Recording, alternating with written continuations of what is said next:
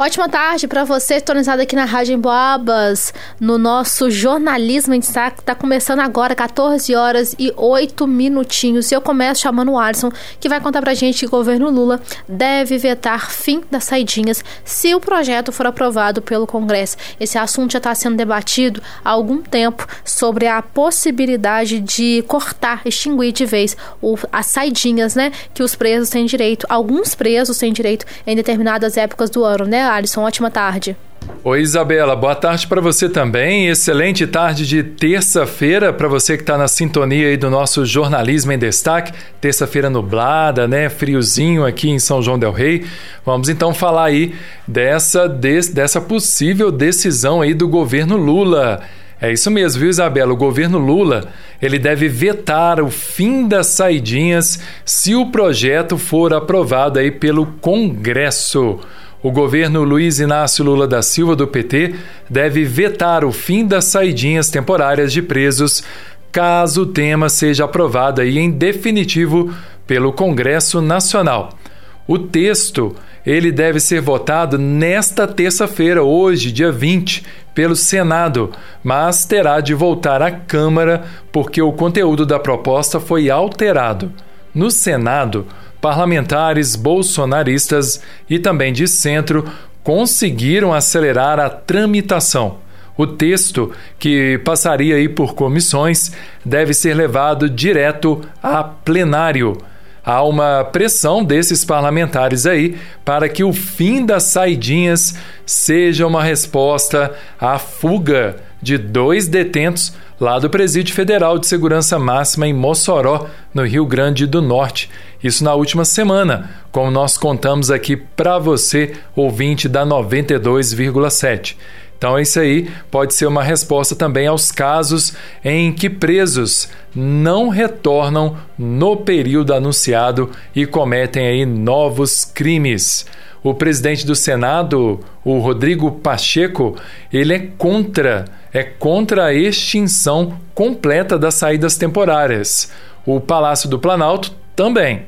O argumento é de que a saída em datas festivas ajuda na ressocialização do presidiário e o estimula a manter um bom comportamento no cumprimento da pena. Olha só, hein, gente? Na avaliação de especialistas ouvidos pelo G1, o fim da saidinha vai acabar gerando aí mais tensão dentro dos presídios. Eles lembram ainda que a maioria dos presos cumpre as regras e volta para a prisão. Só uma minoria acaba fugindo e muitos são recapturados. Ou seja, uma maioria não pode ser punida por causa de uma minoria, apontam aí especialistas jurídicos ouvidos pelo G1. Na saidinha de Natal de 2023, no último ano, por exemplo, dos 52 mil presos beneficiados, 49 mil retornaram, ou seja, 95%, enquanto que 2,6 mil presos, 2.600 presos, 5% não voltaram aí para os presídios em todo o país, Isabela. Então é um tema que vai continuar rendendo.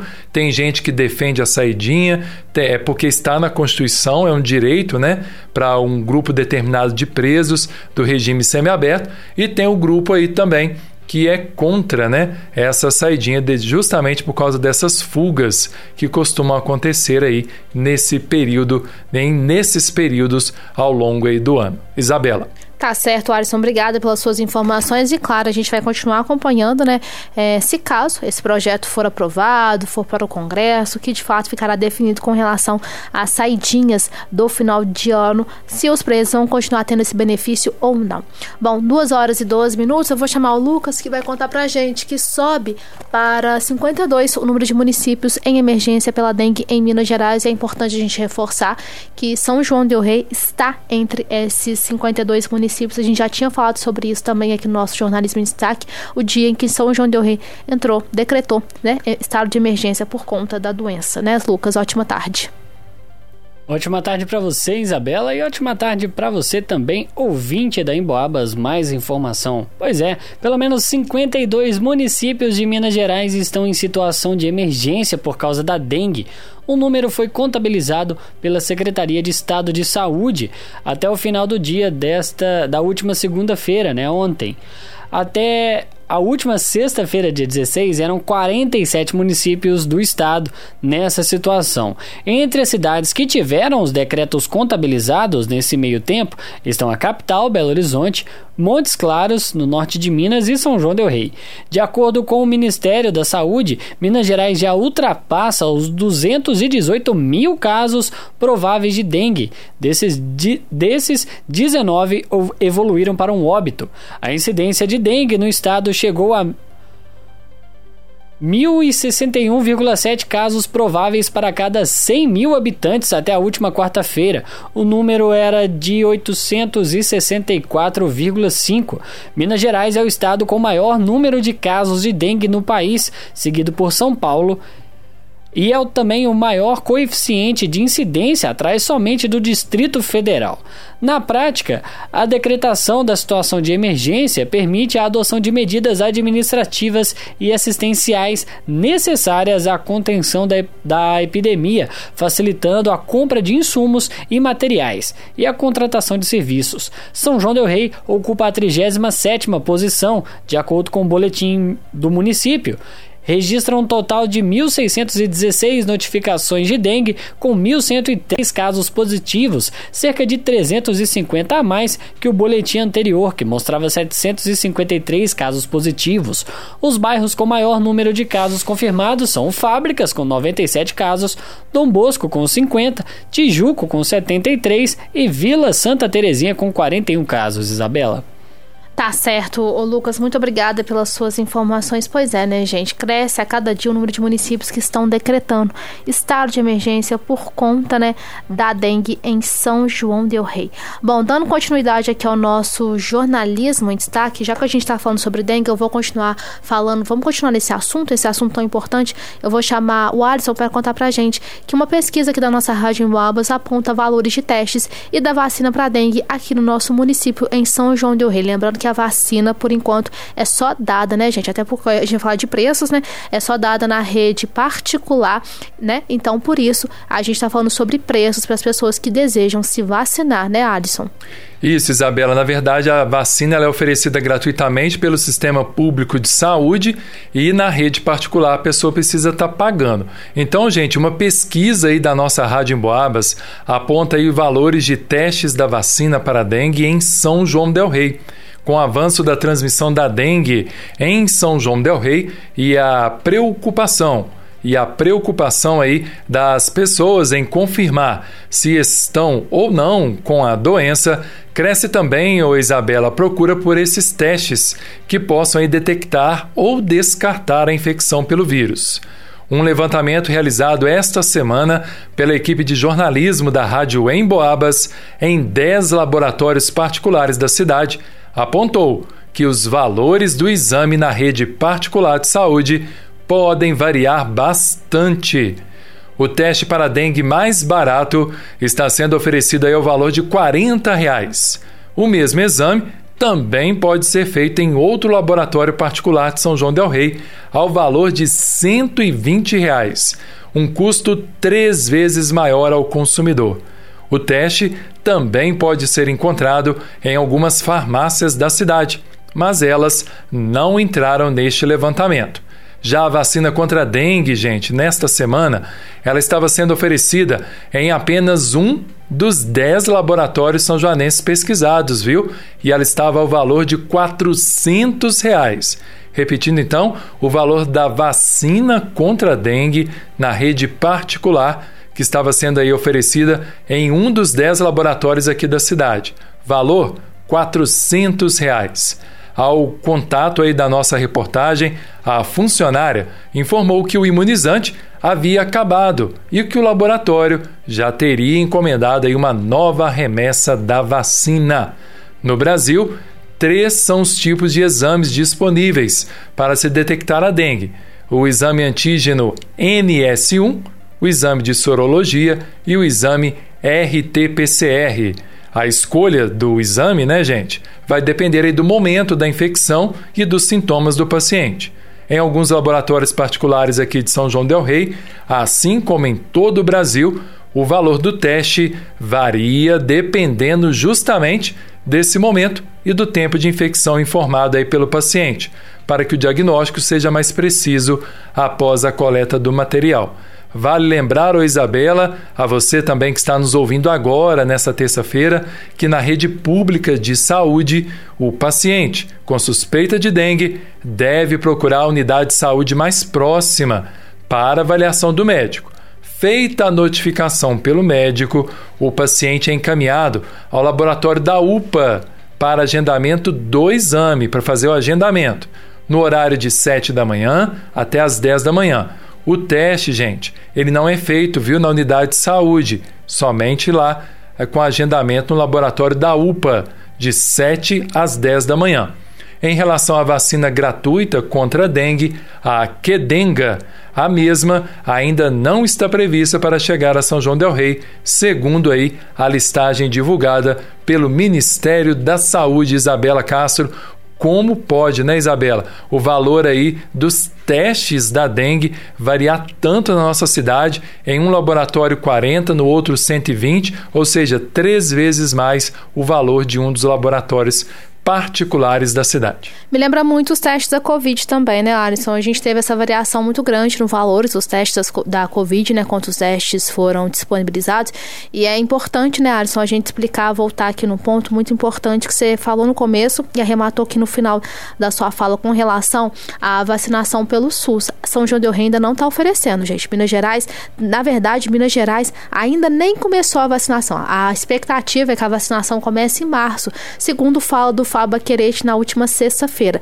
22 municípios inicialmente foram é, selecionados pelo Ministério da Saúde aqui no nosso estado de Minas Gerais. E lembrando que no SUS, primeiramente, crianças de 10 e 11 anos serão vacinadas. Obviamente, quando chegar em São João del Rei, que não será nessa primeira leva, né, gente? A gente aqui na nossa Rádio Babas vai informar para você, vai trazer todas as informações, mas enquanto a, a vacina pelo SUS não chega e você não tem aí a possibilidade de vacinar o seu filho, a recomendação segue a mesma, tá, gente? Evitar é, o acúmulo de água parada, repelente, inclusive, outra questão aqui, muitas pessoas têm falado, ah, tá difícil achar repelente, tá difícil achar repelente, mas aqui a gente conta com a boa vontade também dos comerciantes da cidade, a gente passa, pergunta se tem repelente, fala assim, olha, não, não tem agora, mas vai chegar, então é importante que a gente também é, sempre fique de olho com relação se vai chegar, se tá chegando, como é que tá sendo,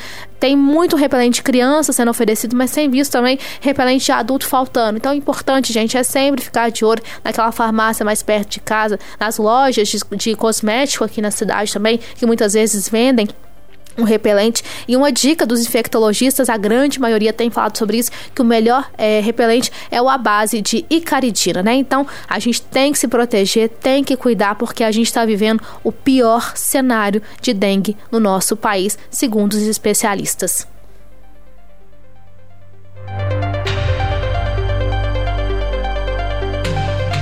12 e 21, já falamos de saúde, vamos dar continuidade aqui ao nosso jornalismo em destaque.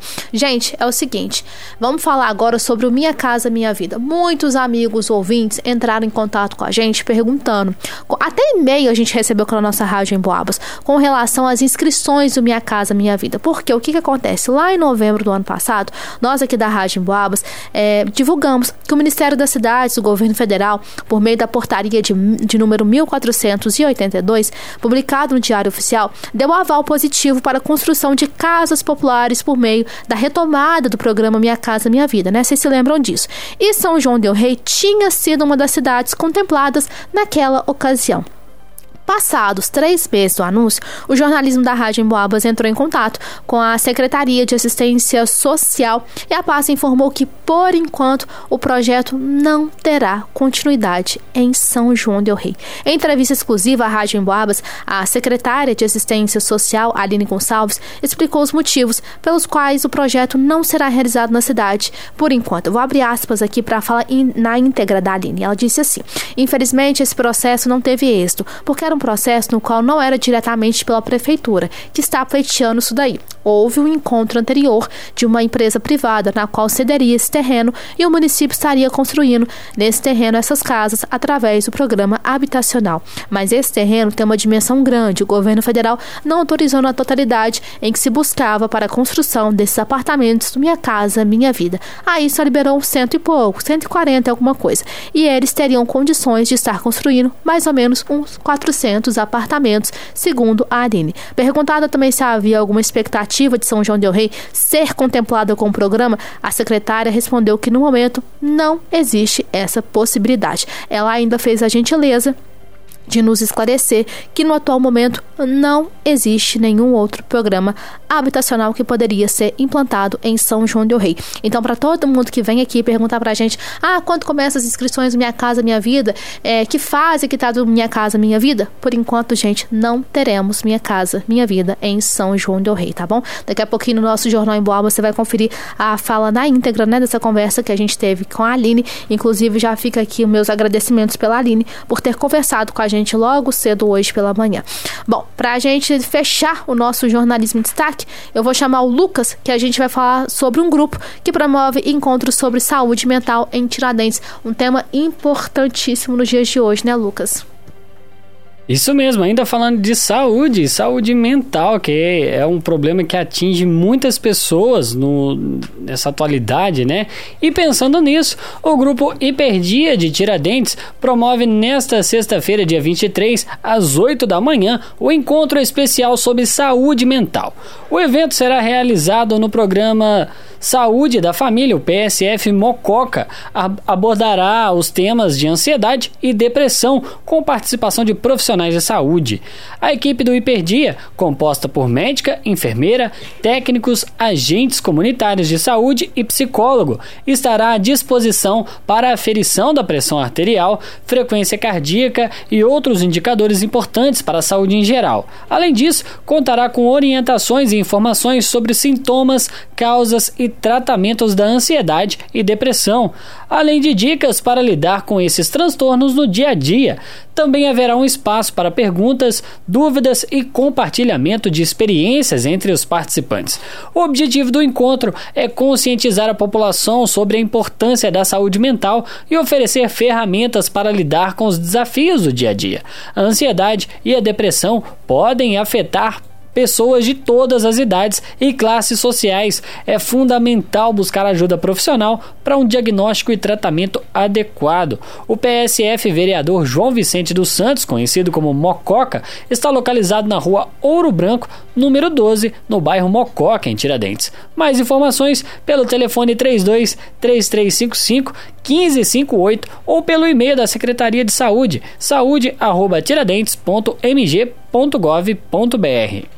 Tá certo, Lucas. Muito obrigada pelas suas informações. É isso, amigo ouvinte. 2h26, nosso jornalismo em destaque fica por aqui. Obrigada, viu? Obrigada pela companhia de mais um dia. A gente segue com você ao longo dessa, ao longo dessa tarde, né? De terça-feira até 6 horas. A gente tá por aqui te deixando muito bem informados na sintonia da 92,7. Obrigada, Lucas. Obrigada, Alisson. Daqui a pouquinho a gente está de volta.